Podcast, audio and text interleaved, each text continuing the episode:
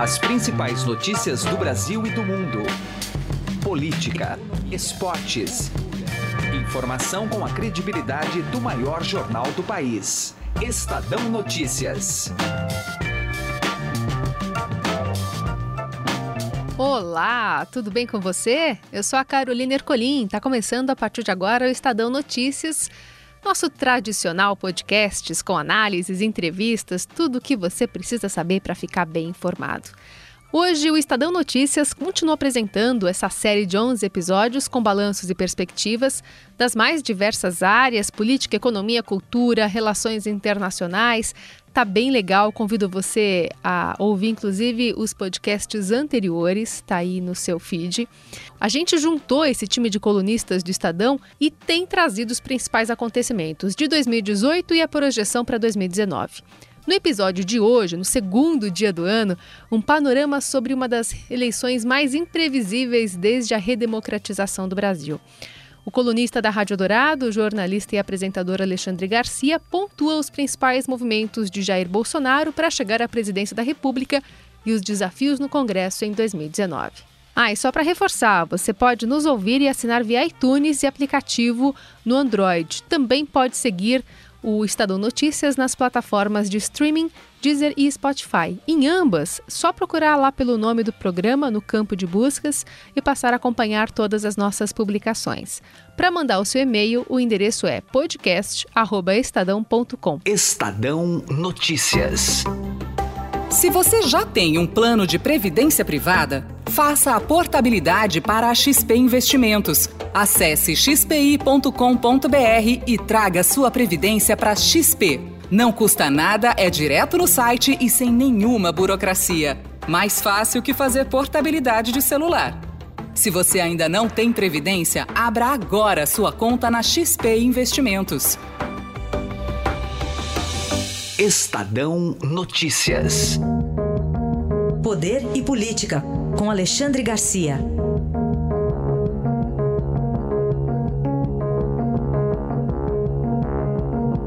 Quem conduz a entrevista com Alexandre Garcia é o jornalista Heisen Abac. E aqui na nossa série sobre o balanço do governo Michel Temer e as perspectivas para o governo de Jair Bolsonaro, mais um colunista da Rádio Dourado vai conversar com o nosso ouvinte, agora Alexandre Garcia, colunista de Poder e Política da Rádio Dourado. Alexandre, obrigado pela presença aqui conosco. Olá, Raíssen.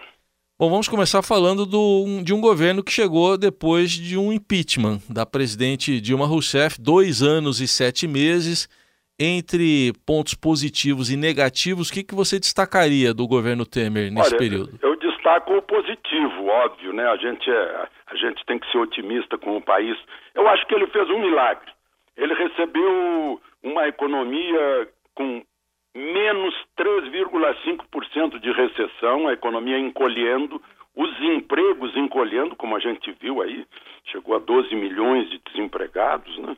Uh, o país estava no caos, estava no fim, e ele sustentou esse país, ele conseguiu, ele uh, deu força aos seus ministros da área econômica, né, presidente do Banco Central, ministro Meirelles, Goldfein, e fizeram a lição de casa, fizeram o que deveriam ter feito e o país se recuperou. No primeiro ano desse governo uh, provisório Temer, o país cresceu 1%, no segundo ano vai crescer 1,5%. Poderia, como ele próprio diz, poderia ter crescido mais, não tivesse havido a, a, aquela denúncia, né, aí a parte negativa, aquela relação dele com Joesley, e que resultou numa espécie de traição de Joesley na, naquela gravação, no momento em que a, a, a reforma da Previdência estava engatilhada e caminhando bem no Congresso, derrubou tudo. Derrubou o país, derrubou a confiança no governo Temer, né? ele chegou a um, a um mínimo de confiança nunca antes chegado aqui no Brasil. E, e mesmo assim, a, a equipe econômica continuou naquela fase de recuperação, fazendo as coisas certas, e, e, e, acabou que veio outro, outra onda, a onda dos caminhoneiros. Durante 11 dias pararam o país. Não tivesse havido esses dois fatos, o desempenho de Temer seria melhor ainda na economia. Tanto que, para o próximo governo, muita gente da equipe econômica de Temer vai permanecer eh, na, na, na, na função, né? porque tem dado certo. Alexandre, você diria então que esse episódio envolvendo o Joesley Batista, vamos precisar a data, 17 de maio de 2017, foi um ponto divisor de águas aí para o governo Temer?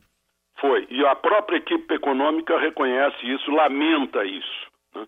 Não tivesse havido essa denúncia de Joesley, e eu tenho até a impressão, projetando para o futuro, que o desempenho econômico de Temer vai acabar sendo um fator que vai atenuar alguma coisa que venha a, a, a ser demonstrada nas relações uh, com Joesley, com as, as empresas portuárias, né?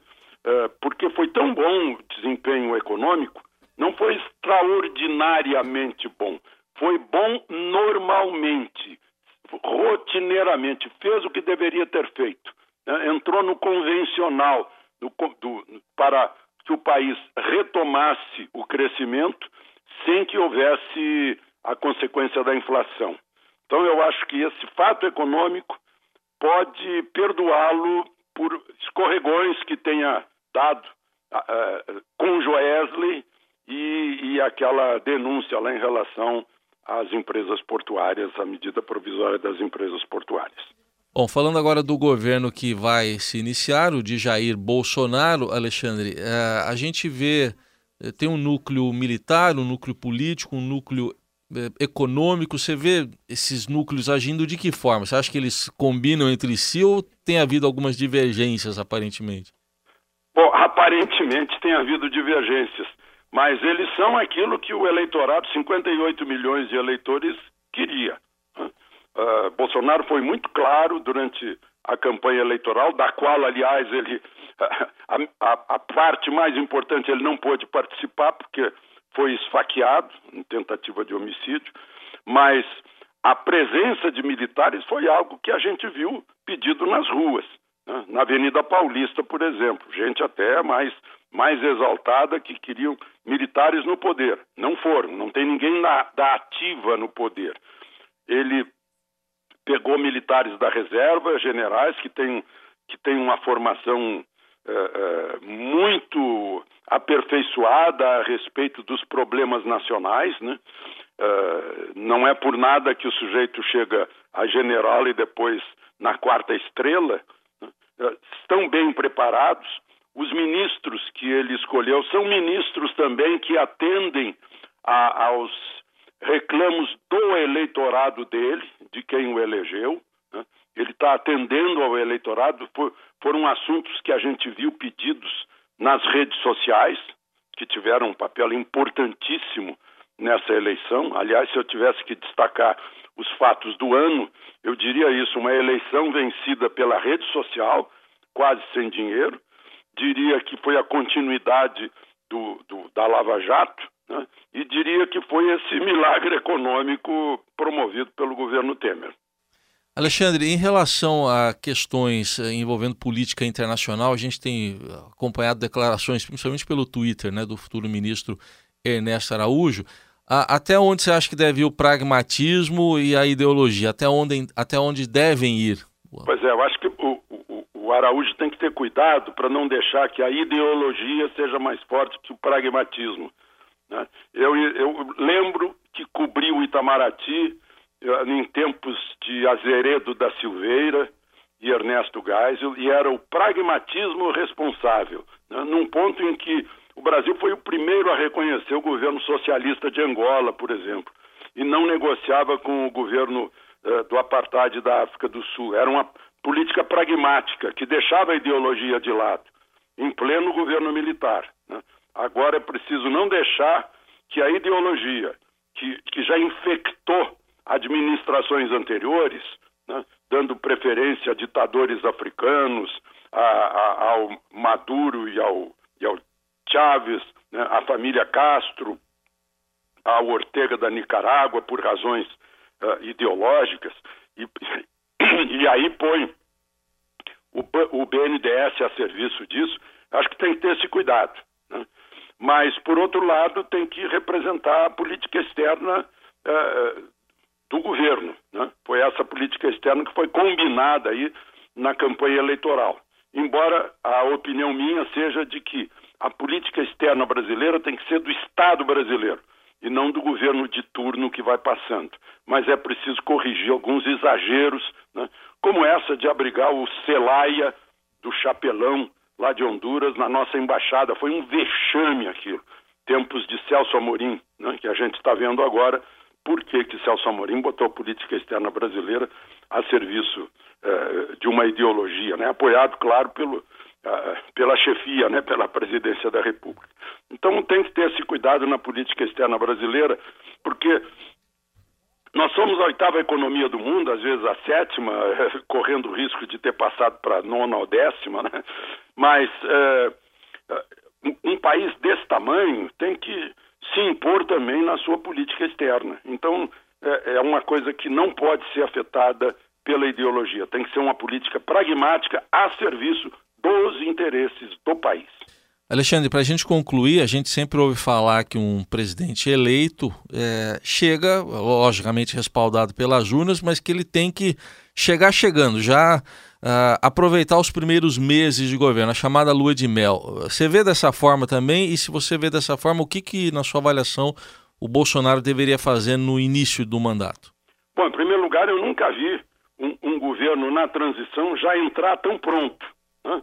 reunindo todos os ministros, com tudo prontinho já. Então, isso significa uma certa pressa. Né? Como disse Bolsonaro para Janaína Pascoal, antes de fazer é preciso desfazer. Tem muita coisa que precisa ser desfeita, né? revisada, corrigida, acertada no, no, em outro caminho. E tem que aproveitar.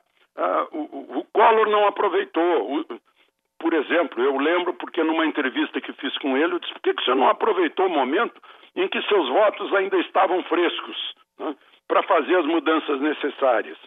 Aí ele respondeu: ah, é muito difícil trabalhar com o Congresso e tal. Mas o Congresso vem de uma eleição em que a força do eleitorado ainda está impulsionando os congressistas. Tem que aproveitar, sim, essa lua de mel com as urnas, né, em que o político entende muito bem disso, o, o deputado federal e o senador. Aproveitar esse período, não pode deixar deixar passar esse período. Não pode, é claro, fazer uma reforma da Previdência, por exemplo, que é a mais falada, a toque de caixa. Né? De qualquer jeito, depois não dá certo. Tem que fazer bem feito para que dure. Né? Mas tem que fazer, tem que aproveitar esse período, esse primeiro semestre do mandato de quatro anos. Muito bem, essa análise de Alexandre Garcia, colunista de política da Rádio Dourado, no primeiro momento fazendo um balanço do governo Temer e depois traçando aqui algumas perspectivas para o governo Bolsonaro. Alexandre, obrigado e até uma próxima. Até uma próxima. Feliz ano novo para todo mundo. Para nós. Estadão Notícias. Começou o Boxing Week no Shop Together. O e-shopping com mais de 300 marcas como Lely Blanc, Schutz, Carol Bassi, além de marcas exclusivas como Mixit, Animale e Ricardo Almeida. São descontos de até 50% off. E o melhor, você pode parcelar suas compras em 10 vezes sem juros e receber tudo em casa, com entrega imediata e troca fácil e sem custo. Acesse já e confira o Boxing Week do Shop Together shoptogether.com.br. Shop Together se escreve Shop 2 Gather.